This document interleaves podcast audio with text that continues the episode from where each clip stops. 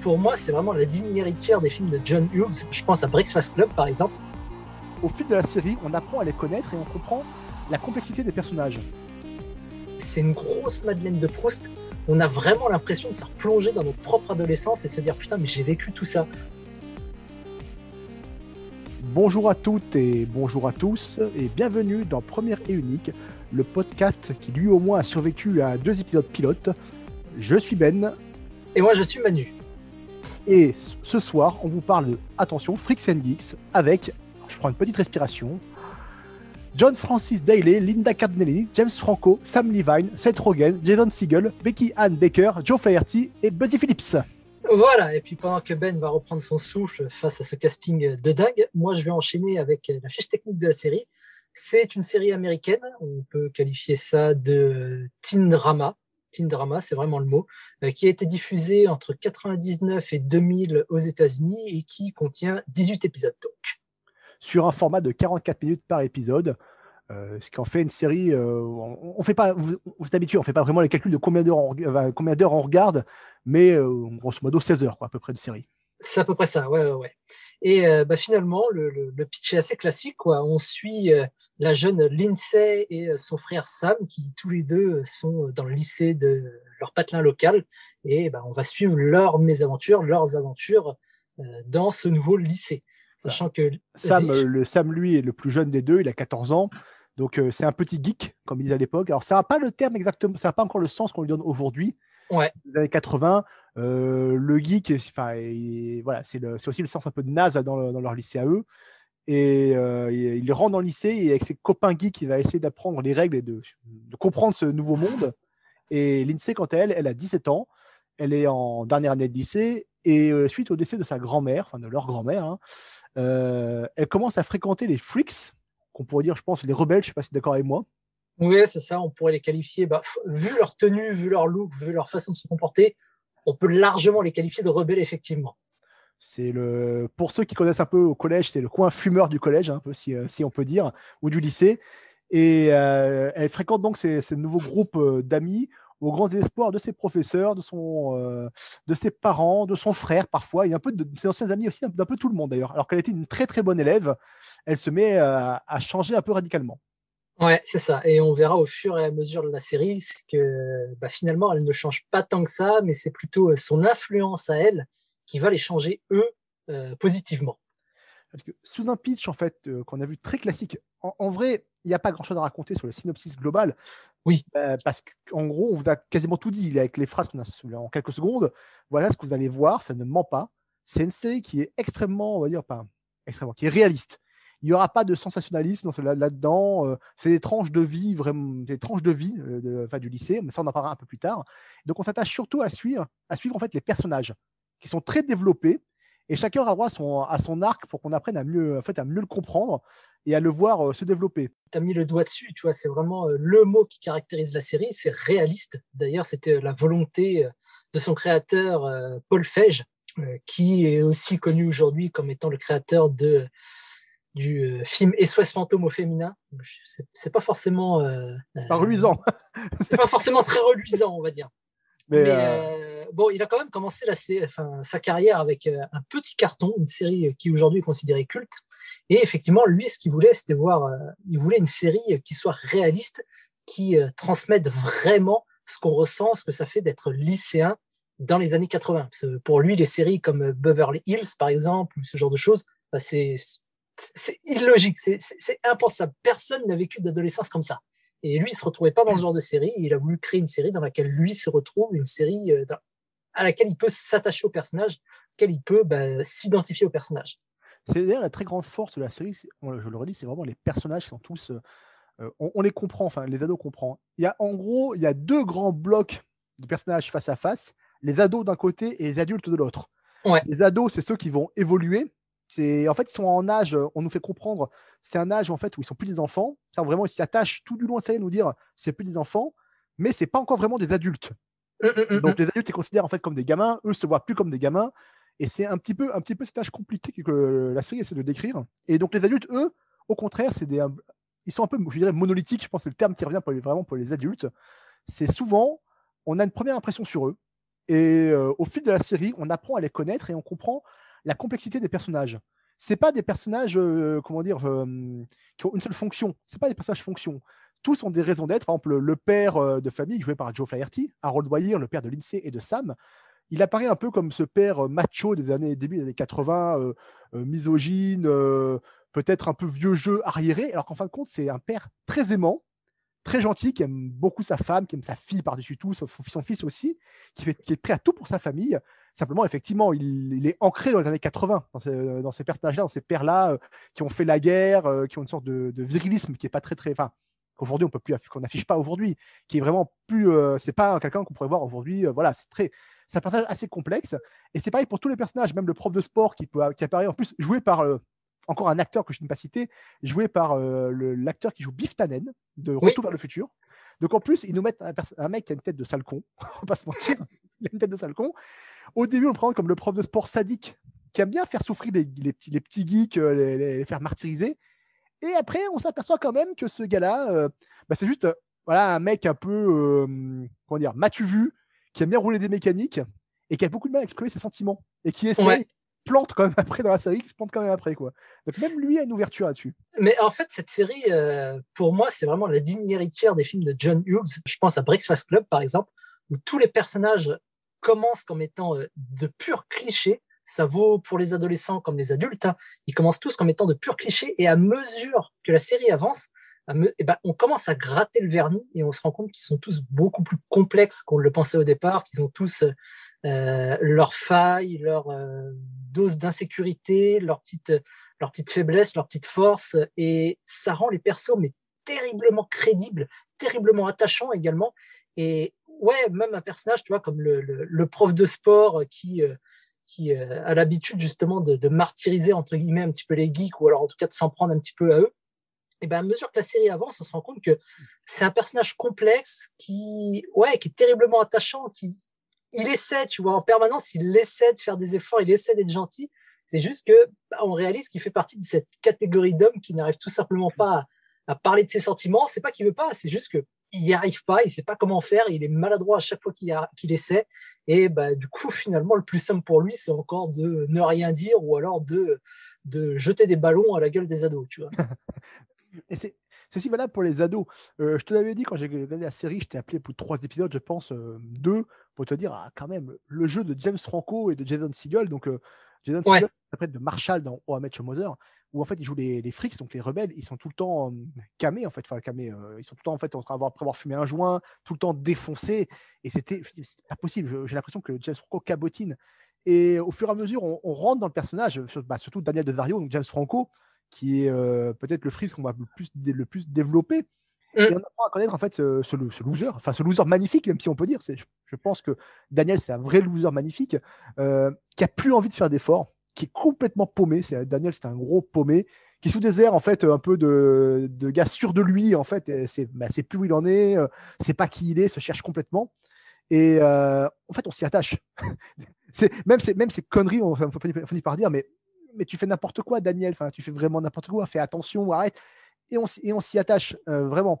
Euh, Seth Rogen aussi, qui est dans cette, dans cette série, autre gros acteur euh, qui, qui, qui, démarre, qui démarre là, un personnage qui est tout en, en retenue, je dirais, qui parle très peu, à part faire des remarques cyniques, ce qui fait que il est très renfermé sur lui, c'est une sorte de d'escargot dans sa coquille. Donc au moment où il commence à parler sentiments, euh, grâce à l'INSEE d'ailleurs, grâce à l'influence de l'INSEE, ben, en fait, on s'attache à lui. On s'attache à lui, il est taiseux. Et autour de ce personnage-là, de chaque personnage, on va expliquer pourquoi ils sont comme ça. On apprend que bah, la famille de Daniel de Zario, euh, c'est une famille, euh, le père est malade, le frère fait n'importe quoi, euh, la mère compte vachement sur lui pour les médicaments du père et pour apporter de l'argent. pour Seth Rogen, on ne sait pas grand-chose. En fait, il dit, comme il dit rien, on ne sait rien sur lui, mais on sait juste que sa famille et lui, c'est pas ça. Ça, il le dit clairement, voilà. C'est ça, c'est ce qu'on se disait au téléphone, en fait, c'est que tous les persos de la série, on pouvait les rattacher à au moins une personne qu'on connaît ou qu'on a connue, ou on pouvait même nous s'identifier à des personnes de la série en disant putain, j'étais tellement comme lui quand j'étais ado. Et c'est ce qui rend la série finalement euh, aussi, aussi, aussi attachante, tu vois, aussi, aussi agréable à suivre. C'est que euh, c'est une grosse Madeleine de Proust. On a vraiment l'impression de se replonger dans notre propre adolescence et se dire putain, mais j'ai vécu tout ça. Ou alors je connais des gens qui ont vécu tout ça, ou j'ai été témoin de tout ça. Et, euh, pour moi, c'est vraiment une des grosses, grosses qualités de la série. Exactement. C'est comme le personnage de, bah, Nick, enfin de Jason Segel, Nick. C'est le on comprend que c'est un ancien basketteur, un, peu des, un peu une des, stars, une des stars de son lycée, qui a commencé à fumer des joints, ça l'a fait un peu déraper, il a rejoint les, il a rejoint les Frics. Il a un père militaire qui lui met une pression un, peu, un peu dingue, et lui n'a qu'une envie, c'est d'être batteur. Mais en fait, il est un peu comme ce. On a tous eu ce copain, bourré de talent, gentil, qui avait beaucoup de rêves, mais qui avait surtout des rêves, en fait, qui se donnait jamais les moyens d'aller jusqu'au bout, et qui faisait des plans, toujours des plans, et, n'arrivait jamais à rien. Et c'est le seul personnage, je dirais, de qui n'évolue pas. Et là, même là, ça reste réaliste. Tous les autres personnages ont une, trajectoire et arrivent, même si parfois c'est cabossé, des incidents, des accidents, arrivent à évoluer et à grandir, si on peut dire. Lui, en fait, à la fin de la, saison, euh, à la fin de la série, il est comme on l'a trouvé au début, c'est-à-dire euh, bah, euh, défoncé, si on peut dire. Et il n'a pas évolué d'un pouce. Alors, il en est même rageant. pour voir un peu le jeu qu'a Jason Siegel là-dedans, si tous ceux qui ont vu How I Mother, et il y a quand même beaucoup de gens qui ont vu cette série, hein, c'est une série qui est une série culte, mmh bah, en fait, si vous voyez comment est Marshall quand il fume des joints dans How I Mother, voilà comment est Siegel en permanence dans la série. C'est exactement ça. C'est euh, tel quel, tu vois. C'est du coup ça rend ouais, c'est ce qu'on se disait, ça, ça rend presque le personnage agaçant en fait. On se demande, on, se demande où ils vont, où, où les scénaristes essaient d'aller avec lui. On se dit mais je comprends pas en fait, parce que tous les autres euh, autour de lui évoluent. Ils ont des arcs narratifs qui font que on apprend à les, à les, comprendre, on, voit où ils vont aller, euh, on découvre un petit peu leur leur, leur parcours, tu vois mais lui, il n'évolue pas et on, a l'impression que les scénaristes l'ont laissé sur le côté, l'ont oublié. Et en fait, non, c'est juste que les scénaristes ont décrit un mec qui foncièrement n'évolue pas. Parce que tous les personnages, il y a, euh, parmi les adolescents, il y a deux groupes d'adolescents, tu vois, il y a ceux qui, ont, qui entrent dans l'adolescence et du coup qui, euh, qui découvrent un petit peu toutes ces nouvelles règles, qui, qui découvrent la difficulté qui est d'oublier un petit peu, euh, d'abandonner leur part, la, la part de l'enfant qui est en eux. Et puis, il y a euh, le groupe d'adolescents représenté par les Freaks qui, eux, justement, quittent l'adolescence pour rentrer dans le monde adulte. Et euh, le personnage de Jonathan Siegel, justement, et lui, il est à, cette, à, ce, à, ce, à ce virage, tu vois, dans la vie. Et bah, tu as l'impression que lui, en fait, il, il prend pas la route, tu vois. Il, il, reste là où il est, il reste enfermé dans son rôle d'adolescent et il refuse de grandir. Pourtant, tous les autres persos autour de lui le poussent un petit peu, le font violence. Il y en a qui essaient de l'aider, il y en a qui lui mettent des coups de pied au cul. Il y en a plein d'autres qui lui tendent la main, mais il n'y a rien à faire il reste enfermé dans ce rôle d'adolescence. Et bah, c'est ce qu'on se disait, en fait. Lui, il, est là simplement pour témoigner de, tous ces, de toutes ces personnes, en fait, qui sont restées enfermées dans ce rôle d'adolescent, on dirait, tu vois. C'est ça, l'adolescent, c'est le terme. C'est ça, à, l'époque, le terme n'existait pas, mais je pense qu'il représente vraiment ce genre de personne, tu vois. Oui, c'est le genre de mec que tu recroises trois ans, enfin trois ans ou même dix ans après, sa vie n'a pas évolué, la même qu'elle était quand tu le connaissais au lycée. Le mec sympa, mais finit pas t'agacer. Parce que dans les frics, en fait, euh, les frics, grâce à l'influence de l'INSEE, si on peut dire, ont tous évolué vers. Euh, enfin, donc euh, Daniel, mmh. Daniel Zario, enfin, James Franco, Seth Rogen et Buzzy Phillips. Buzzy Phillips, qui au début de la série est un personnage agaçant, un peu une mégère, qui n'arrête pas de toujours chercher les doigts à l'INSEE ou à tout le monde gratuitement, qui en fait devient extrêmement touchante quand on apprend à connaître le personnage, qu'elle devient la meilleure amie de, de, de l'INSEE, vraiment euh, à la vie, on peut dire à, la, vie, à la mort, on peut dire vraiment. Euh, voilà, c'est vraiment cette série parle vraiment ça de l'amitié. Et grâce à l'INSEE et son influence, les frics ont évolué. Elle tente même avec Nick bah, par leur relation, parce qu'ils ils sortent ensemble. Donc elle tente même en fait de, le tirer vers le haut. Elle tente. Il y a même un épisode où on croit qu'elle va y arriver. Il y a un épisode où clairement on se dit bah tiens, bah, tant mieux. Mais en fait, pas du tout. Elle n'y arrive pas. Lui, euh, Nick se complaît un petit peu là-dedans. Même le père de l'INSEE va tenter de l'aider. Pareil, il va lui tendre la main euh, et il va essayer euh, de le faire évoluer. Ça ne marche pas. D'ailleurs, c'est l'épisode où on apprend, que le père de l'INSEE n'est pas pas qu'un vieux qu'un si on peut dire démodé. Si on apprend que c'est quelqu'un qui aime profondément sa fille, qui aime profondément, qui, est très humain et qui a sans doute eu un père un peu rude, comme le père de, le père père de Nick, euh, un père peut-être militaire, on ne sait pas. Parce que l'INSEE lui dit, c'est une phrase qui m'a marqué, où il dit euh, Pourquoi tu es sympa avec Nick et pas avec moi? Et lui lui répond bah, Son père lui répond J'attends beaucoup, tu es ma fille, j'attends plus de toi. Et tu ne sais pas ce qu'est avoir un père dur. Alors là, l'INSEE rigole, il dit Si, je sais bien. Et là, on voit le regard du père, euh, un peu, on va dire, un ange passe. non, ma fille, tu ne sais pas ce que c'est. Et tout est dit. C'est une série qui est vraiment très pudique là-dessus aussi. Il ne faut pas des pièces, il ne faut pas des tonnes. En fait, tout ce qui arrive à ces jeunes-là, on peut se dire, ça peut arriver. C'est peut-être pas euh, tout en même temps, mais tout, vraiment, tout peut arriver. Euh, tout peut arriver. Et les frics vont évoluer et les geeks, eux, c'est la perte de l'innocence. C'est ce qu'on se disait tous les deux. C'est on voit bah, Sam, son, son, copain Neil Schreiber et Bill Averchuk, son autre pote. eux, ils arrivent dans un monde qu'ils ne connaissent pas. ils sont encore un peu enfants dans leur tête. D'ailleurs, à Halloween, tout le monde leur rabâche, ils peuvent pas faire les, ils sont pas des enfants, ils peuvent pas récupérer les, bonbons. Tout le monde se moque d'eux d'ailleurs. Donc pour bien dire, ils sont plus enfants, mais ils n'ont pas les codes. Ils sont dans un monde où ils connaissent rien, ils ne comprennent pas. Ils sont totalement, un peu totalement largués. Et eux, on va les voir autant voir les frics, si on peut dire, devenir adultes, et l'INSEE aussi se chercher, se trouver euh, qui ils sont. Et on va voir en fait les, euh, les geeks euh, entrer, en, entrer, en, transition, si on peut dire là-dedans. Ouais, c'est très exactement ça. Et bah, d'ailleurs, tu vois, je pense que c'est aussi une grosse note d'intention de la série, c'est que elle démarre sur une citation, enfin sur le cours où ils étudient en classe de littérature sur la route de Kerouac. Et bah, finalement, c'est très représentatif du parcours que les personnages vont avoir tout au long de la série. C'est exactement ça, c'est ce que je te disais. Je pense que vu, le, vu la, référence à Kerouac et la fin de la, série, c'est clairement, euh, je pense que la référence à Sur la route de Kerouac n'est pas un hasard. Bon, outre que ce soit un livre très, très étudié aux États-Unis, c'est un, grand auteur américain. C'est euh, Sur la route de Kerouac, c'est un peu une sorte de voyage, si on peut dire presque initiatique, euh, après la guerre d'un ancien soldat qui essaie de parcourir les États-Unis à la recherche de qui il est, de qui il est réellement c'est très, euh, très marquant en fait. Et, ça entre vraiment en résonance avec la, avec la fin, la, fin, la fin de la série. Mais euh, le, la perte de l'innocence, on va dire, des, des, geeks passe par plein d'étapes. En fait, bah, leur rêve d'enfant se brise. Même Sam, qui rêve de sortir avec la plus belle fille euh, du lycée, finit par y arriver et pour se rendre compte qu'en fait, ce rêve qu'il, chérissait, qu'il avait vraiment envie, il était fou amoureux, bah, il se rend compte qu'en fait, elle n'a rien en commun avec lui. Dans une série normale, le petit geek qui arrive à sortir avec la, princesse du lycée.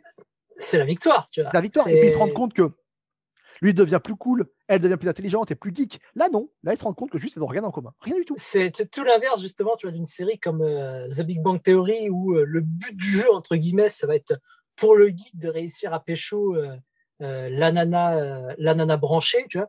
Et à mesure que la série avance, bah, il va y arriver. Puis la nana branchée, elle va commencer à adopter les codes des geeks et tu sens qu'elle va commencer à avoir les mêmes références qu'eux. Euh, le geek va commencer même à devenir un petit peu plus cool, tu vois, comme tu le disais. Bah là, en fait, non, ça prend tout à contre-pied. C'est qu'il arrive à pécho euh, la nana branchée, tu vois, la nana euh, la, plus, la plus populaire de l'école. Et peut-être qu'au bout de un ou deux épisodes après, il se rend compte qu'en fait, ils ont rien en commun euh, c'est pas exactement euh, le couple idéal que lui avait en tête et euh, bah, il se rend compte du fait que ouais c'était un rêve de gosse entre guillemets qu'il avait et bah, la réalité c'est pas ça c'est la, vie de couple la vie d'adulte entre guillemets bah, c'est pas un conte de fées et il s'en rend compte de façon un petit peu douloureuse quoi.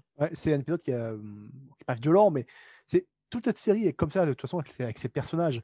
Euh, si on peut commencer un peu à déborder et à parler de la, série en elle-même, c'est une série qui, se voulait réaliste.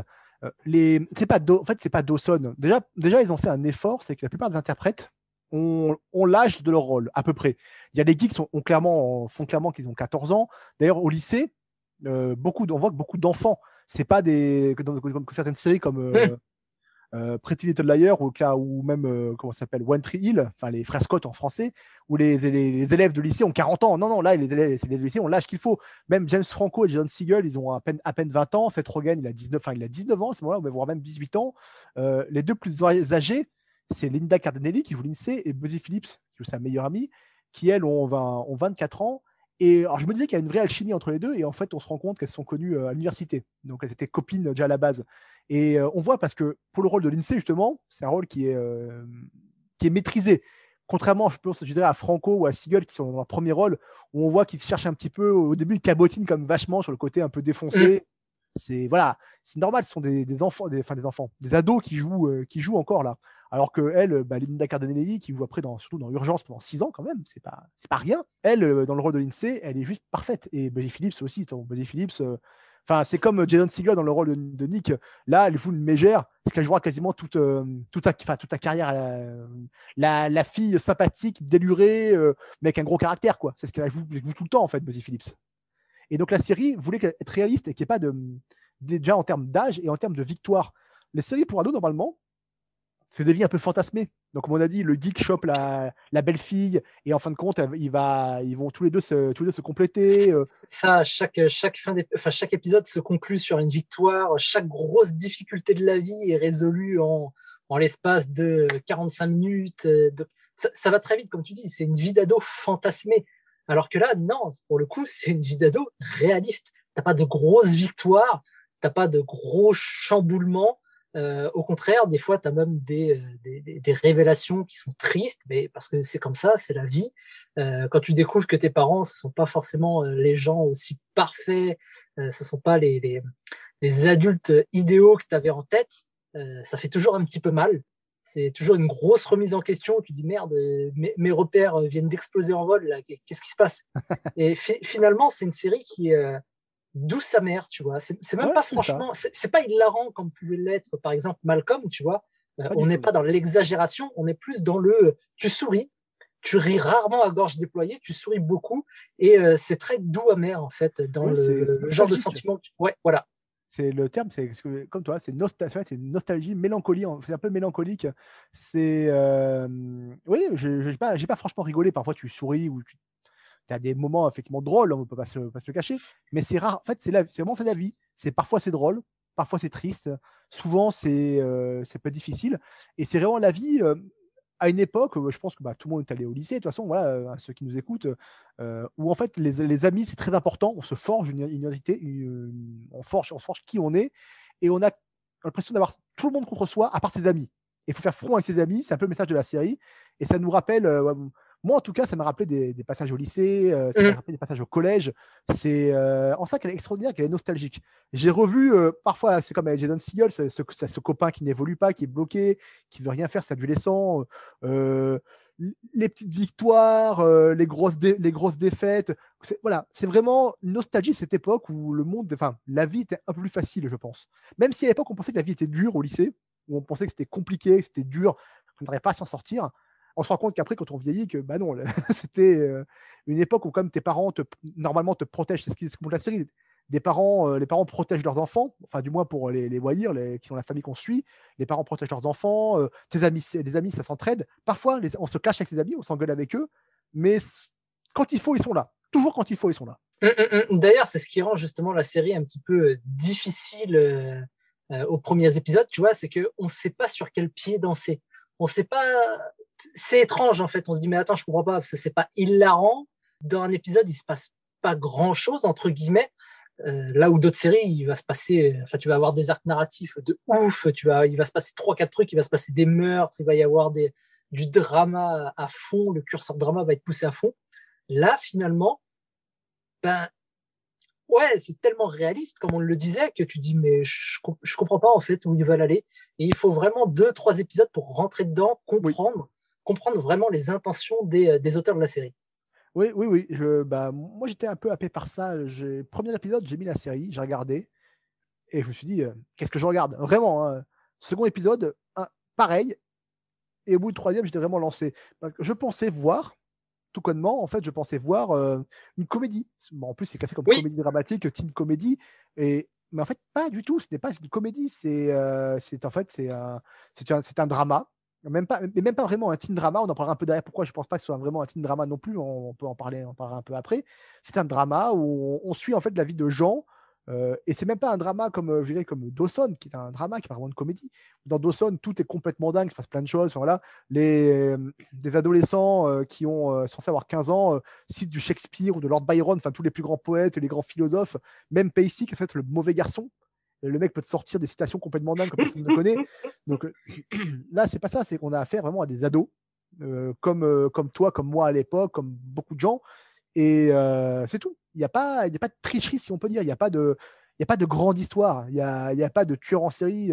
D'ailleurs, ça rappelle dans. Je me suis refait, tu le sais, je, t'avais dit, je me suis refait les frères Scott récemment. Oui.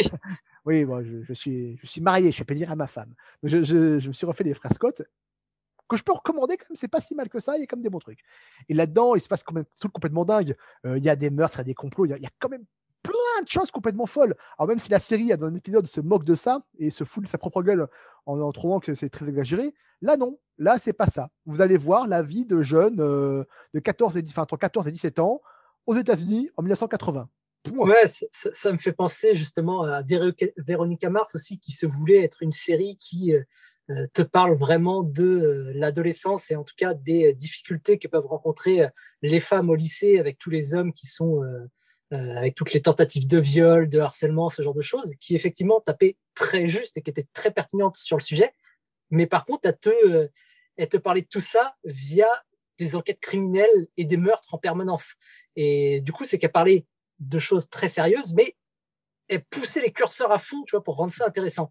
Là où euh, je reviens sur Freaking Geeks, c'est que ça va aborder encore une fois les mêmes thématiques, en tout cas les, les, déboires de l'adolescence, mais de façon très terre à terre et tellement terre à terre en fait que bah, par rapport ouais à des séries comme les frères Scott, à Véronica Mars, ce genre de choses, bah, c'est perturbant, tu vois. Tu, tu, tu t'attends pas du tout à ça.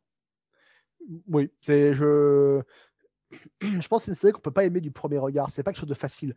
Euh, je rappelle, par exemple, euh, enfin, certaines séries, certains... en plus, c'est pas un soap. Ça dure pas Je, l'avais dit, je pense aussi. Euh, pourquoi ça n'a pas un format de 20 minutes? C'est con. Un format soap, ça passerait peut-être mieux. Parce que les épisodes, en fait, parfois, je trouve qu'il y y avait des longueurs au début en certains épisodes. Mais en fait, non, 40 minutes, c'est parfait. Quand on se cale sur le rythme de la série, c'est une série qu'il faut, il faut s'asseoir et regarder. Ouais. Et vraiment se laisser porter, vraiment pour l'apprécier.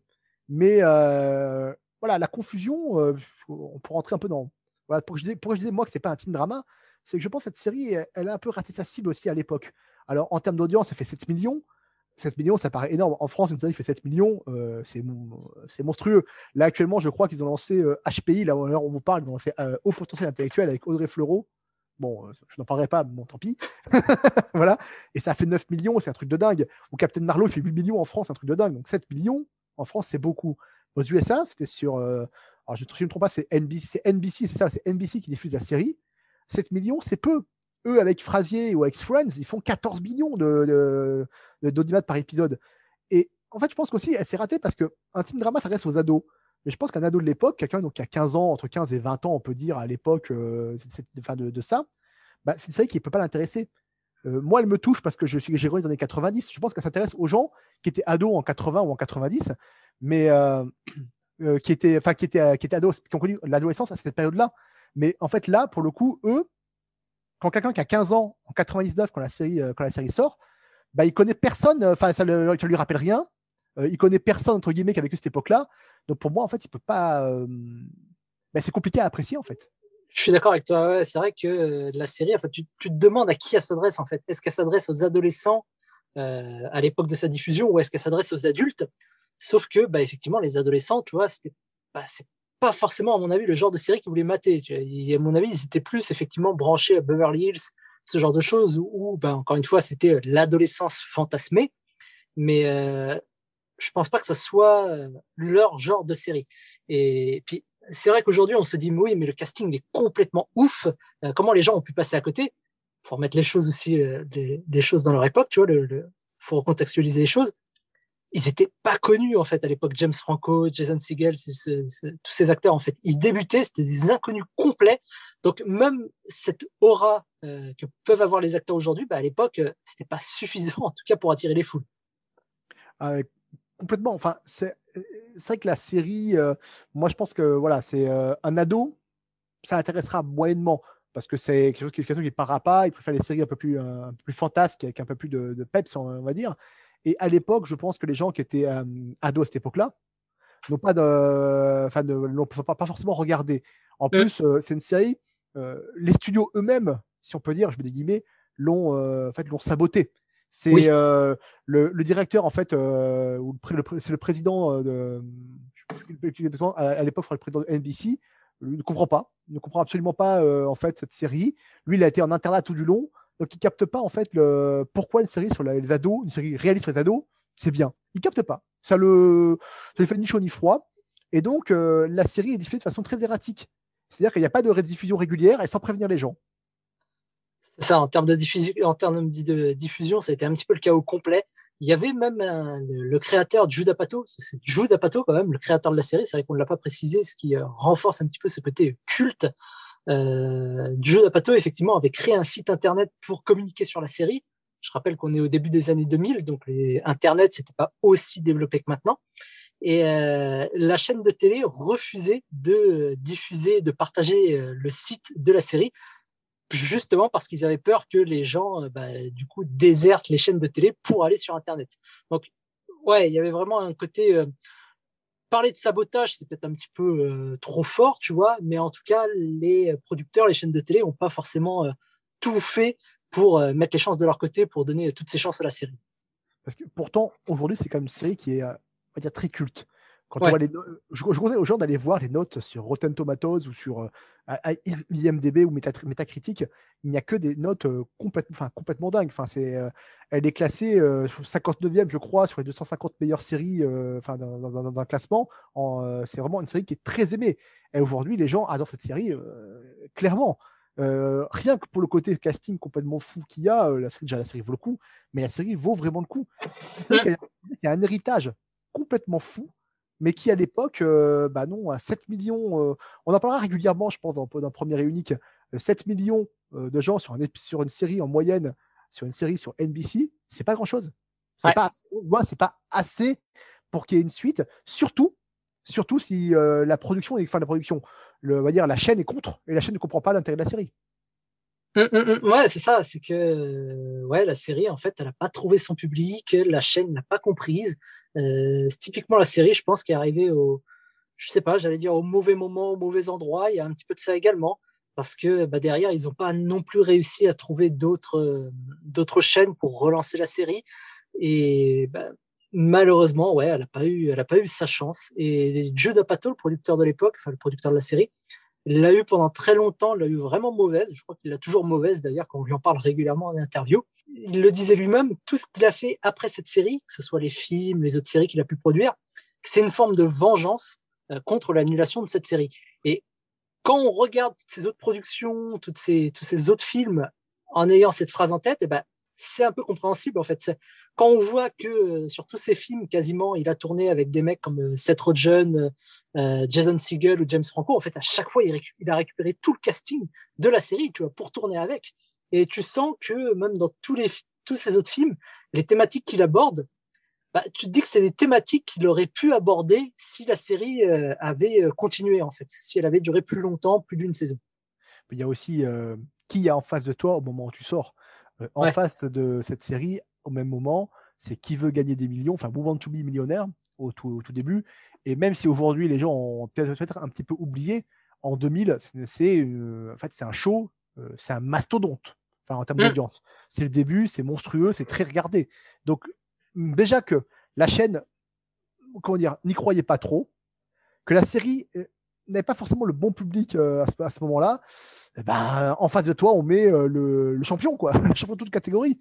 Donc, euh, bah, tu ne peux pas, forcément, tu ne peux pas. Euh, et quand tes grands frères, Frasier et Friends, réunissent 14 millions en moyenne de téléspectateurs par épisode, bon, comment dire Ben voilà, c'est c'est fini. Tu pars au, grand cimetière, malheureusement, des séries qu'on ne, ne verra plus.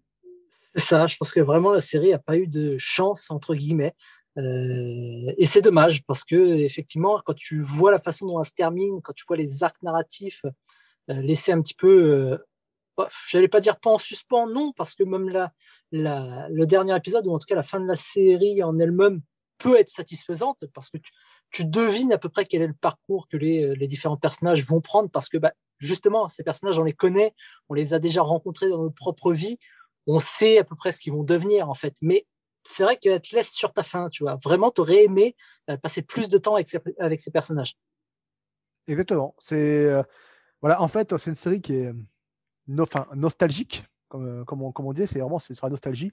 Et à la fin, on a ce petit goût doux amer dans la bouche. On aurait aimé, pourquoi pas en avoir plus. Donc, vous l'aurez compris, hein, c'est une série vraiment que j'ai aimé, que Manu a aimé aussi. D'ailleurs, tu l'avais déjà vu, moi je l'ai vu, si on peut dire, sur tes conseils. J'ai beaucoup aimé cette série, je l'ai vraiment adorée, euh, même si j'ai eu du mal à rentrer dedans. Il faut savoir que bah, je, je, j'ai planté, je l'avais méjugé au début. Euh, j'ai beaucoup aimé l'ambiance, les années 80, le rock, le hard rock, euh, la vie au lycée. bah, je trouve ça génial, ça m'a fait écho, comme je te disais. moi, j'avais un pote plus vieux qui a deux ans de plus que, que moi, quand j'étais en terminale, qui me prenait, on partait en voiture faire des virées, des jeux, des jeux vidéo vintage. C'est tout ça. C'est vraiment, ça m'a vraiment rappelé tout ça. À la fin de la série, je me suis dit, putain, mais vraiment, euh, j'ai revu mes potes. Je me suis revu en voiture avec eux à 2-3 heures du matin, euh, quand on refaisait le monde, quand on disait voilà qu'on comprenait pas nos parents. Euh, enfin, tout, tout ça, je l'ai revu là, la série. Ouais, c'est exactement ça. Moi, ce qui m'avait donné la première fois envie de mater la série, bah, du coup, c'était vraiment le côté culte, entre guillemets, avec bah, tous les acteurs, enfin, le casting de ouf. Moi, c'est ce qui m'avait attiré. Et puis, finalement, tu viens pour ça et tu restes pour les personnages, tu restes pour l'écriture, tu restes pour les souvenirs que ça te rappelle. Et euh, c'est ce qui rend la série vraiment, vraiment euh, balèze. Tu vois. Et Ça vaut le coup rien que pour ça. En fait, ça vaut le coup de la regarder d'un point de vue purement euh, cinéphile et historique, on va dire, pour tout ce casting de dingue, bah, où tu vois que tous les mecs ont débuté dans cette série, ce qui est, c'est vraiment impressionnant. Mais ça vaut le coup également, ne serait-ce que pas pour la qualité d'écriture de la série, quoi. Et puis pour la grosse Madeleine de Proust qu'est la série. Bah, tu vois, je suis plus nuancé que toi sur est-ce que ça vaut le coup de regarder la série, qui est la question auquel euh, notre podcast essaie de mmh. répondre. Euh, non pas que je ne l'ai pas aimé, je, le redis, je l'ai adoré. En fait, ça dépend qui vous êtes. Si vous avez grandi dans les 80, 90 et un peu début 2000, dans cette période où il n'y avait pas Internet, pas les réseaux sociaux, pas de téléphone portable, pas de smartphone, non pas que ça soit mauvais, attention, hein, je ne voilà, je critique pas ça. C'est juste que tout, en fait, c'est une enfance qui est très différente, une adolescence très différente de celle d'aujourd'hui, si on peut dire. Je ne suis pas convaincu qu'un gamin de 20 ans aujourd'hui regarde Freaks and Geeks et trouve ça, enfin, ça si cool que nous, en fait, que toi ou que moi. Oui, euh, voilà, c'est bon, après, je pas, j'ai grandi dans les années 90. C'était assez semblable, à part musicalement, si on peut dire, aux années 80. Euh, et deux, trois changements, mais c'est pas non, pas non plus ça, quoi.